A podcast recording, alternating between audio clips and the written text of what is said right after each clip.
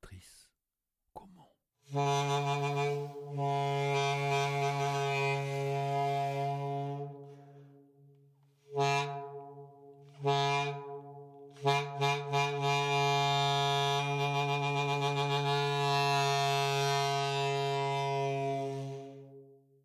Je pense que je suis, en train d'assumer de devenir un passeur. Quelqu'un qui, est, qui est là pour transmettre pour euh, sa passion et puis à travers les sons eux-mêmes. Et hum, j'ai joué devant près de 1800 enfants en deux mois. Et il y en avait, il y en a un qui m'a qui m'a qui dit, c'est c'est le plus beau jour de ma vie. Euh, Il y en a un qui, qui, qui se demandait, qui me demandait tous les prix. Et d'ailleurs, après, après ça, j'ai fait une petite séquence où je disais, avec rien du tout, on peut faire des instruments. Et je, je lui dis, mais pourquoi tu demandes tous les prix? Ça gênait la maîtresse. Et il m'a dit, mais je voudrais. Lui, en fait, son, son projet, c'était déjà tous les acheter. Donc, il, Excellent. il voulait se demander, il se demandait euh, quand c'est qu'il pourrait s'acheter celui-là, celui-là, celui-là. Et, euh, et puis il m'avait dit oui, mais on, peut- je pourrais pas me les acheter avant longtemps. Donc j'ai inclus une petite, euh, je, je lui ai montré comment faire des- quelques petits instruments. Et euh, j'ai inclus une petite, euh, une petite séquence dans les deux, dans les deux spectacles, la version tout public et jeune public, où je montre qu'avec euh, deux minutes et un bout de scotch et du plastique, on peut faire un petit saxo, quoi. Et alors, euh, justement, dans les sons que tu m'as envoyés, il y a un truc que tu appelles pseudo-saxo-ténor, d'ailleurs. C'est ça. Parce que je n'oserais pas l'appeler saxo ténor. Et donc ça, c'est deux bouts de, de tuyaux avec un, Ouais. un, un coup de ballon de baudruche qui sont scotchés. D'accord. Et j'ai même fait un petit trou. Ça sonne vraiment comme le. Ça me faisait vraiment penser au doudouk. Et ça a vraiment euh, un son euh, qui prend, quoi. Et euh, bah, je crois que c'est dans la tradition arménienne, le doudouk. Oui, alors Doudouk, j'en- ai acheté un, parce qu'évidemment, j'achète tout ce qui passe.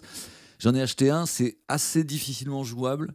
Il faut mouiller la hanche. Si elle est trop mouillée, ça marche pas. Si elle l'est pas assez, ça marche. Mais je vais m'y recoller. Mais ça, ça fait, c'est, difficile pour moi à jouer. Alors je, je m'y, je je, je- réessaye tout le temps mes instruments, mais le hautbois pour moi c'est pas jouable parce que tu faut que tu souffles comme un dératé, hyper fort, Ouais. pour avoir un truc Ouais, très joli. truc, ouais, ouais. Voilà, moi je suis un peu gamin, c'est-à-dire si tu fais un geste fort, bah tu tapes fort, comme sur une batterie, si tu fais un grand geste, tu tapes fort, si tu fais un petit geste, tu tapes pas fort. C'est très, très gamin, mais voilà. C'est peut-être pour ça que je suis bassiste. Mais l'expérience des petits saxos est quand même très très drôle, et surtout ça prend deux minutes, quoi. Deux minutes. Et le, super, le résultat est, est magique, quoi. C'est super. Et tant qu'on est dans le souffle aussi, tu m'as envoyé des extraits de, de, la conque. Et j'adore ce son de la conque. Oui. Euh, alors, ça, j'ai. hum, Alors, ça, c'est une histoire particulière. J'ai- trouvé un article euh, sur le web qui parlait du fait que. euh, et d'ailleurs, c'est arrivé souvent pour plusieurs instruments. C'est arrivé notamment aussi pour la pierre.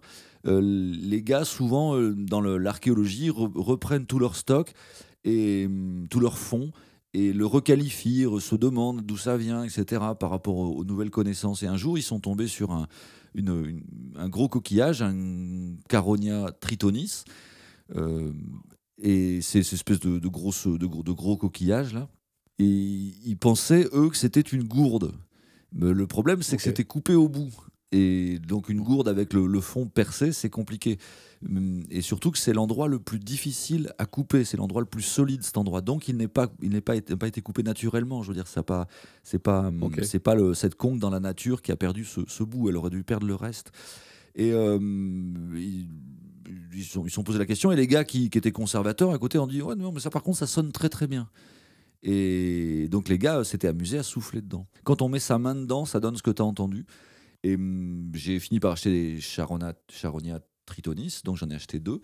Et ensuite, j'ai coupé en me disant bah, J'espère que ça va marcher au prix que ça m'a coûté, tu vois, parce que c'est comme 100 euros le, coquillage. Et puis, c'est embêtant d'abîmer des choses comme ça aussi, quoi. Donc, je veux dire, j'espérais que ça marchait, c'est pas seulement pour l'argent.